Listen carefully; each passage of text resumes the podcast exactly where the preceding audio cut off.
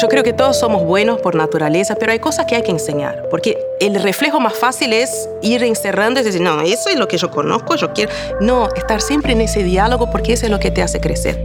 Y entender de dónde vienen las cosas que te dicen y que capaz que te lastiman, elaborar y ver cómo trabajar con eso, porque el mundo va a cambiar y cambia todos los días, pero es más fácil y más rápido que cambie uno adentro.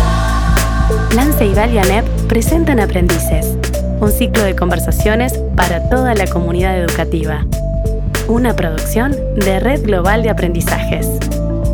Te invitamos a mirar los episodios en el canal de YouTube de Plan Ceibal o en nuestra web aprendices.edu.uy. Hola, ¿cómo están? Les doy la bienvenida a este tercer episodio de la primera temporada de Aprendices. Hoy le toca el turno a Denise Mota periodista, columnista de No Tocar corresponsal de Folia y BBC Brasil, entre otros.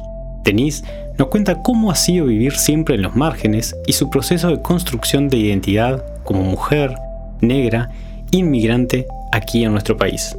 A través de la charla, recorreremos su infancia, su historia familiar, su experiencia como estudiante y la influencia de una docente fundamental en su juventud. También la importancia de llevar la diversidad al aula encontrar nuestro propósito y cómo entre todos podemos contribuir a que el futuro sea mejor. ¿La escuchamos? Yo me definiría como una mujer, como todos nosotros, creo que a la espera, ¿no? a la espera de, que pasen estas nubes que nos dan tanta incertidumbre, pero a la vez aprendiendo con eso también. Eh, bueno, como madre, que es una experiencia creo que definidora por excelencia para las mujeres y para los hombres, ¿no? No es una experiencia exclusiva ni esencial y una persona que trata de aprender con los demás, siempre en los márgenes, que es un poco, creo, por donde eh, vamos a hablar mucho en el día de hoy, porque es una experiencia que es así, me marca desde el momento en que nací y creo que me va a acompañar hasta el último segundo de mi vida y que es una experiencia con la que hoy estoy cómoda pero que ha sido también un largo viaje. Soy una mujer negra, que es algo que me gusta siempre hablar porque no es un detalle. El ser negro en ese mundo en el que vivimos también es un desafío, también es como una especie de mm, testimonio diario, de siempre tenés que estar buscando por qué estás haciendo las cosas, cómo estás haciendo las cosas, Capaz que no tendría que ser así, pero en ese mundo en el que vivimos 2021, todavía es así. Capaz que cuando mis hijos sean más grandes, en 2040, no sea. Pero por ahora eh, y por muchos siglos, el ser negro significa algo. Entonces yo también me correspondo, dialogo con eso y trato de hacer algo por eso que haga con que la vida de los demás en el futuro sea un poquito más fácil. Entonces, en ese sentido, me pongo también como una mujer que tiene conciencia de lo que su figura, su cara, su color de piel, su origen significa, tanto para mí como para los demás. Entonces también ser cuidadosa con eso, ¿no? Ser cuidadosa con mis pensamientos, con mis interlocuciones. Em, en ese momento creo que soy, soy eso, pero tratando de aprender, ¿no? De, de escuchar y, y, de recibir, de nutrirme también de la experiencia de los demás. Mujer, madre, negra, ¿no? Fueron sí, los tres. algunas, de extranjera, inmigrante. De niña. Si te imaginabas en algún momento poder decir abiertamente y con orgullo, mujer, bueno, madre, capaz que no sé si de niña te veías, te pensabas, y negra. Y negra. Es una construcción. Vos sabés que mm, eh, hay muchos estudios ahora, por suerte, creo que está mucho más desarrollado el pensamiento sobre el ser negro en el mundo. Uno no nace ni blanco, ni negro, ni asiático. Uno se va construyendo. ¿no? Eso, em, desde el punto de vista social. Entonces, yo me construí, bueno, obviamente en una familia, mi mamá es negra, mi papá es negro, mis hermanos. Entonces, eh, me acuerdo que de niña siempre escuchaba a mi padre y mi madre diciendo, no, porque vos tenés que tener orgullo, no sé qué. Y esa era una palabra que yo, ¿por qué tengo que tener orgullo? Eh, eh, no entendía muy bien, ¿no? Y hasta el día de hoy conversamos sobre eso, porque yo no tengo orgullo de nada. Yo no tengo orgullo ni de ser negra, como creo que una persona no tiene que tener orgullo de ser blanca.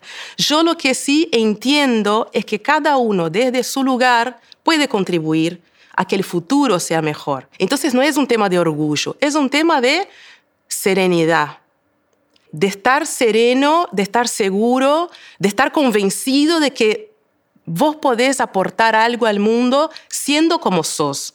Y eso es igual para todos, no es ni mejor ni peor, porque lo del orgullo me da una sensacióncita de superioridad. Pero yo cuando era niña tenía mucho esa cosa dentro de casa del orgullo. Tienes que tener el orgullo, no sé cuánto. Y después en la escuela era todo lo opuesto, ¿no? Porque yo era la única niña negra durante mucho tiempo en la escuela y después cuando entró otro compañerito negro fue una locura porque yo siempre era la hermana del otro compañerito negro que estaba en otra sala, tenía otra familia, entonces vos sos la hermanita de no sé qué. Teníamos apellidos diferentes, obviamente, pero era esa cosa de dos negros en una escuela donde solo había blancos, claro, tienen que ser parientes, ¿no? Que es una cosa, eh, en Brasil, donde 57% de la población es negra. Entonces, ¿cómo se van generando estos micromundos que te alejan un poco de la realidad? Porque claro, después yo fui a la universidad, entonces ahí había un mundo más real y después cuando salía al mercado de trabajo también. Pero toda esa construcción de que yo llegaba a casa y tenía una vida y salía para el mundo y tenía otra vida. Entonces yo afuera de mi casa era, era minoría. Ese sustantivo que sí me molesta, porque minoría para quién, minoría en relación a qué. ¿No? En términos mundiales, los no blancos no son minoría, son mayoría. Entonces, cuando hablamos de minoría, es un concepto político, económico y social también. Entonces, yo no suelo usar minoría, pero era una minoría real en ese colegio, eh, después en algunos ambientes de trabajo. Pero ahí vos aprendés también a dialogar y fortalecerse en ese lugar también, pero no, pero fue una construcción y yo de niña tenía mucho problema con mi pelo, eh, con mi color de piel eh, y era como todo niño tipo, ¿por qué yo no soy igual a los demás?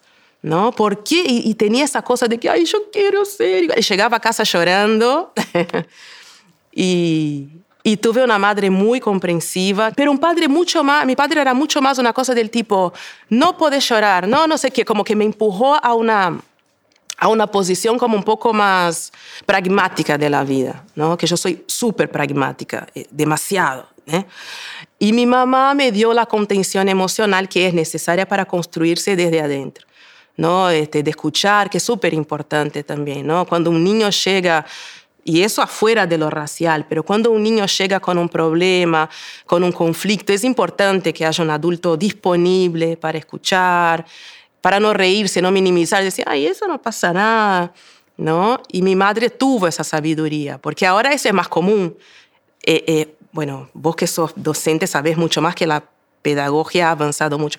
Pero en los años 80, que vos llegaras llorando en tu casa, tipo, bueno, si te pegó, anda y pegarle también, no sé cuánto, tipo, ah, tenés que... Era como que los niños teníamos que solucionarnos entre niños. Eso era lo que se decía, ¿no? Los niños se tienen que solucionar entre niños. Y a veces no es así, porque el bullying existe y te deja marcas, porque hay construcciones sociales en la escuela que estimulan la desigualdad y, te dejan marcas. Yo vengo de una familia, yo comentaba, mamá negra, papá negro. Mi papá eh, es hijo de una mujer, mi abuela lavaba ropa para crear sus 11 hijos, entre ellos mi padre. Eh, mi padre entró en la, en la Marina, ¿no? este, en la Armada de Brasil, muy joven, para educarse, más que nada para poder terminar los estudios. Siempre fue un hombre muy estudioso. Y bueno, y la Armada lo llevó para varios lugares del mundo eh, y después siguió estudiando y se licenció, se graduó en ingeniería. Mi papá es ingeniero. Eso hizo con que nosotras, mi hermana yo y mi hermano, también tuviéramos una situación económica que que fue la primera en nuestra familia en el sentido más amplio. O sea, yo tenía una abuela que lavaba ropa, la segunda generación fue un ingeniero que llegó a ser ejecutivo de una multinacional en San Pablo. ¿no? Salió de Bahía, también él hizo, eh, bueno, mi papá podría hablar mucho más de este, superación que yo en ese exacto momento. y fue como un cambio importante porque yo también ahí desde niña aprendí a ver, digamos, las dos caras de una misma moneda, de dos realidades muy semejantes porque salimos todos de un origen muy humilde y pude ver cómo mi padre hizo ese camino, pero después mis otros tíos y primos no. Por muchos años yo fui la hija del tío rico o del hijo rico de la abuela Joana que iban a verla todos los años a Salvador de Bahía. Entonces ahí también los márgenes, ¿no? Siendo todos negros, pero nosotros éramos los que eh, llegábamos con el auto no sé cuánto y no sé qué. Entonces eso también ver eso, ¿no? De, nuevo, la otra edad, incluso adentro de tu propia familia, eh, cómo las primas nos veían y cómo nosotros veíamos a ellos. También por eso la importancia de aprender con el otro, que uno mama desde chiquito, ¿no? Hay que enseñar. El ser humano... Eh, yo creo que todos somos buenos por naturaleza, pero hay cosas que hay que enseñar, porque el reflejo más fácil es ir encerrando y decir, no, eso es lo que yo conozco, yo quiero. No, estar siempre en ese diálogo porque eso es lo que te hace crecer. Y la dificultad, por ejemplo, que también llega a tu, vida particular, que es la muñeca. Todos los compañeritos blancos, las muñecas blancas, la dificultad que era encontrar una muñeca negra. En Brasil, ¿no? Estoy hablando de los años 80. Ahora hay, acá también en Uruguay hay, pero era muy difícil. Entonces no tenías modelos realmente. Yo sí pienso así, mi primer maestra, mi primera maestra negra, que fue un modelo que no me olvido nunca y que la amé y, que sentí algo diferente, fue una maestra de inglés que tuve ya con 15 años. Y no me olvido jamás, fue la primera docente negra que tuve y la adoraba, porque además era de inglés, que me encantaba, y tenía una experiencia genial. Ella había vivido en Londres, no sé qué, una mujer negra como yo. Y fue la primera vez que yo dije, caramba, yo también puedo, ¿no? Yo también puedo hacer eso. Y creo que ella entendía, porque cualquier cosa que yo hacía, ella ponía brillante, vamos arriba, no sé qué. O sea, me parece que había una comunicación. Ahora mirando muchos años, ¿no? Eh, en ese momento no me daba cuenta. Yo decía, ay, qué buena onda, no sé cuánto. Pero ahora mirando hacia atrás, pienso que ella entendía su rol en relación a esa adolescente de 14 años negra que seguía en la burbuja de blancos. Esa docente también, ¿no? dando clases en un colegio blanco, la única maestra negra, y entendió cuál era, ¿no? cuál era su rol de seguir estimulando a esa niña que sienta que puede. Y yo trato de llevar eso adelante, no solo con mis hijos, obviamente, sino también a cualquier este, niño, adolescente negro que encuentro por delante decir eso. Bueno, no, ay, no, porque quiero dejar la universidad. No, no, o sea, no, no, no, no. Seguí, seguí que vas a terminar. Eso te va a ayudar en la vida. Seguí, seguí, seguí. Esa cosa de que se puede, se puede, se puede. Más allá de que sepamos que después las condiciones objetivas son muy difíciles.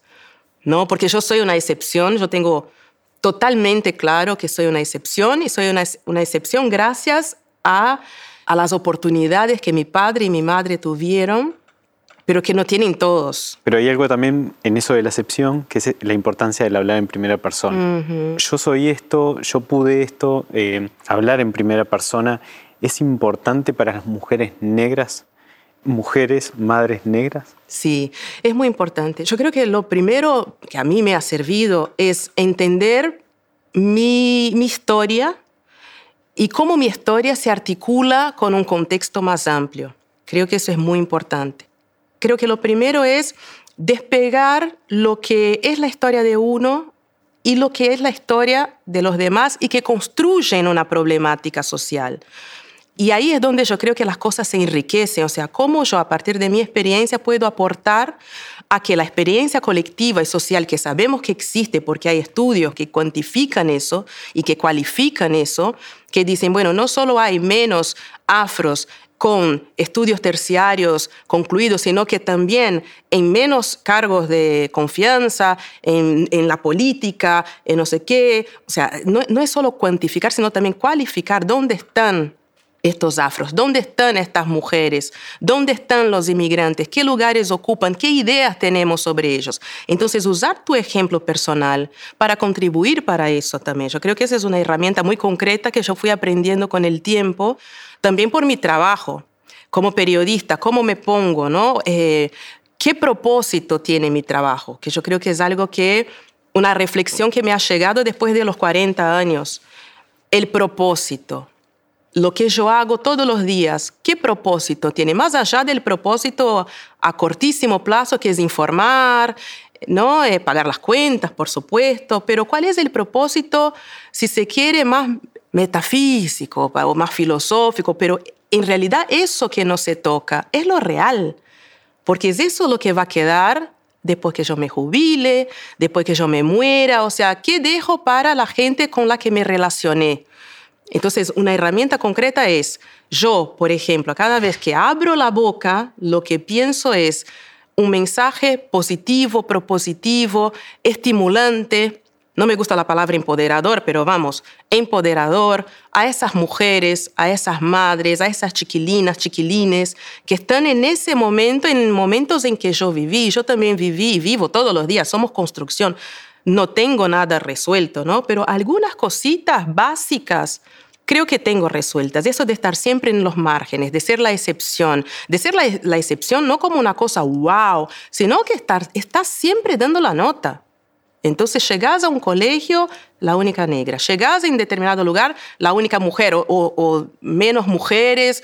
O vas a tomar un, eh, un trabajo de responsabilidad y notas las miradas, tipo, mm, esa podrá, no sé qué, a veces por joven incluso, ¿no?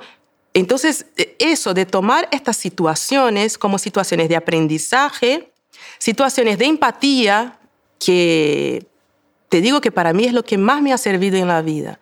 Parar un momento, respirar y entender de dónde vienen las cosas que te dicen y que capaz que te lastiman, elaborar y ver cómo trabajar con eso, porque el mundo va a cambiar y cambia todos los días, pero es más fácil y más rápido que cambie uno adentro. O sea, cómo yo me relaciono con la agresión, cómo yo me relaciono con el prejuicio, cómo yo me relaciono con sentir que puedo menos, cómo yo me relaciono con dificultades concretas que yo sé que existen. ¿Qué o sea, tener un plan. ¿Qué nos podría pedir Denise a los docentes, a las docentes, hablando desde, desde toda su historia, como mm. estudiante de, un sistema educativo, ¿qué podríamos hacer distinto también? ¿Cómo podríamos acercar otros modelos? ¿Y cómo podríamos hacer que esos márgenes puedan conversar? Yo creo que lo primero, como docentes, que yo he tenido algo en algunas docentes, como te cuento esa de inglés, que es una CRA, primero es llevar la diversidad a la clase, ¿no? Eh, no solo en contenido, sino en personas concretas, porque lamentablemente a veces la única persona afro que los niños ven es del personal de limpieza o en la cafetería. No, ¿de qué forma podemos en el imaginario de estos niños explicarles que la diversidad existe en todos los ámbitos? ¿No? Eh, por más que lamentablemente en la sociedad a veces no veamos, o sea, ¿dónde está el juez negro uruguayo? ¿Verdad? Y podríamos dar miles de ejemplos, pero llevar esa diversidad, porque después, y no solo los negros, porque tampoco me gusta ser autorreferente, también llevar mujeres, llevar inmigrantes, o sea, personas que puedan contar sus historias de vida y que también sean experiencias válidas. Llevar esa diversidad al aula, porque es más fácil después para que los alumnos salgan a la vida y entiendan la diversidad del mundo, porque después el mundo es eso, ¿no? En el mundo estamos todos. Y además, para ese chiquilín, para esa chiquilina que está ahí, también le va a aliviar como una carga de decir, yo no tengo que ser solo de una manera. No hay solo un saber. No hay un saber superior al otro, sino que todos pueden conversar para construir algo que sea mejor para todos, ¿no? La idea de la interseccionalidad, que yo estoy enamoradísima de, de, ese concepto y llevándolo al periodismo, que es el diálogo, ¿no? El diálogo entre áreas diferentes, entre personas diferentes, entre personas de experiencias diferentes. Entonces, ¿por qué eh, un académico eh, blanco no nos puede decir algo sobre lo afro y por qué un académico afro no nos puede decir algo sobre otro tema y que todo eso converse, porque es a partir de ahí que vamos realmente lograr algo diferente. Entonces yo creo que llevar la diversidad al aula es importantísimo, con personas concretas, reales, que puedan hablar un poco de sus experiencias de vida. Y después que el docente tenga una mirada, yo sé que es muy difícil, pero que trate de tener una mirada más individual sobre sus alumnos y que los escuche, eso que yo decía, ¿no? Un adulto disponible que pueda notar algunas sutilezas y que pueda darse cuenta de las relaciones que se dan entre los niños, que a veces pueden ser relaciones que reproducen relaciones de violencia del lado de afuera de la escuela. Entonces creo que con eso avanzamos siglos. Aprendices es la primera serie original de Plan Ceibal y ANEP con la producción de la Red Global de Aprendizajes. Te invitamos a mirar los episodios en el canal de YouTube de Plan Ceibal o en nuestra web aprendices.edu.uy.